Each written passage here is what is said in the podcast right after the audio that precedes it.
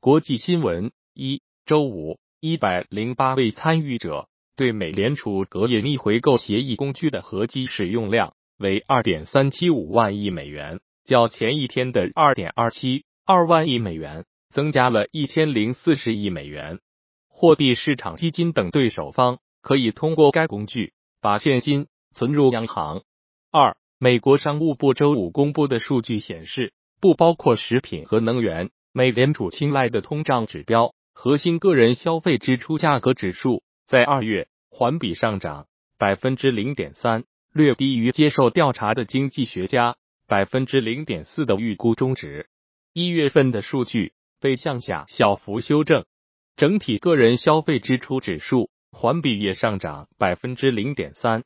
三，当地时间三月三十一日，土耳其阿纳多卢通讯社。援引联合国粮农组织发布的报告称，二月六日发生在土耳其南部的强震，使该国农业生产遭受重创，产量损失达百分之二十四。据日本瑞可利职业研究所最新预测，到二零四零年，日本劳动力供应缺口预计将超过一千一百万人。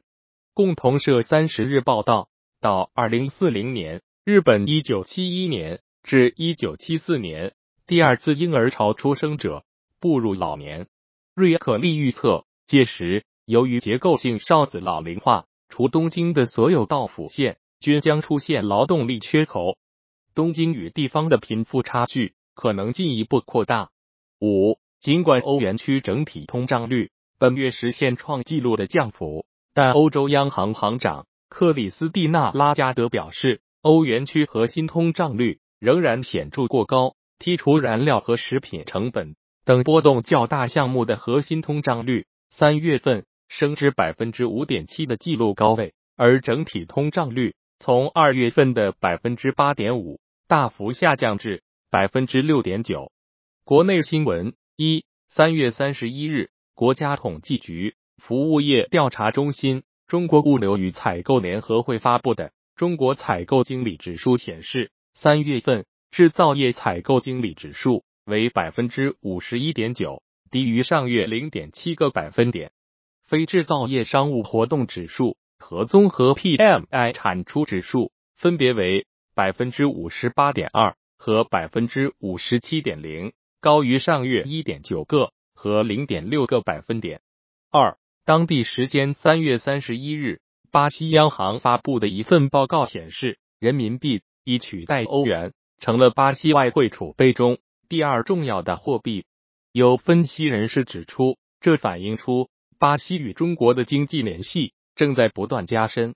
截至二零二二年年底，人民币占到了巴西外汇储备总量的百分之五点三七，超过了欧元所占的百分之四点七四。美元以百分之八十点四二的占比继续处于主导地位。三。三月三十一日，据网信中国微信公众号消息，为保障关键信息基础设施供应链安全，防范产品问题隐患造成网络安全风险，维护国家安全，依据《中华人民共和国国家安全法》《中华人民共和国网络安全法》，网络安全审查办公室按照《网络安全审查办法》，对美光公司在华销售的产品实施网络安全审查。四三月三十一日，国家外汇管理局公布二零二二年末中国全口径外债数据。截至二零二二年末，我国全口径含本外币外债余额为登值两万四千五百二十八亿美元。二零二二年以来，受美联储加息、全球通胀高位运行以及疫情等多重因素影响，我国外债规模有所下降。截至二零二二年末，我国全口径外债余额较二零二一年末减少两千九百三十八亿美元，降幅百分之十点七。财经新闻一，媒体援引美国联邦存款保险公司的四季度和去年年度数据称，截至去年末，美国银行业投资低收益债券的账面未实现亏损合计约六千二百亿美元，这还是较三季度。有所减少的水平。二四月一日早间，有深圳问界门店员工表示，门店已接到华为方面发的通知，要求四月一日开始拆除所有相关华为字样的宣传物料，而且平时宣传话语中也不能再叫华为问界了，但还是可以叫问界。三月三十日，有消息称，华为内部在发关于汽车业务决策的公告，再次强调华为不造车，有效期五年。该公告由华为创始人任正非签出。三六大国有银行二零二二年成绩单如约而至。截至三月三十日，中国银行、农业银行、工商银行、建设银行、交通银行、邮储银行二零二二年年报已悉数披露。根据数据，六家国有银行二零二二年净利润合计约一点三六万亿元。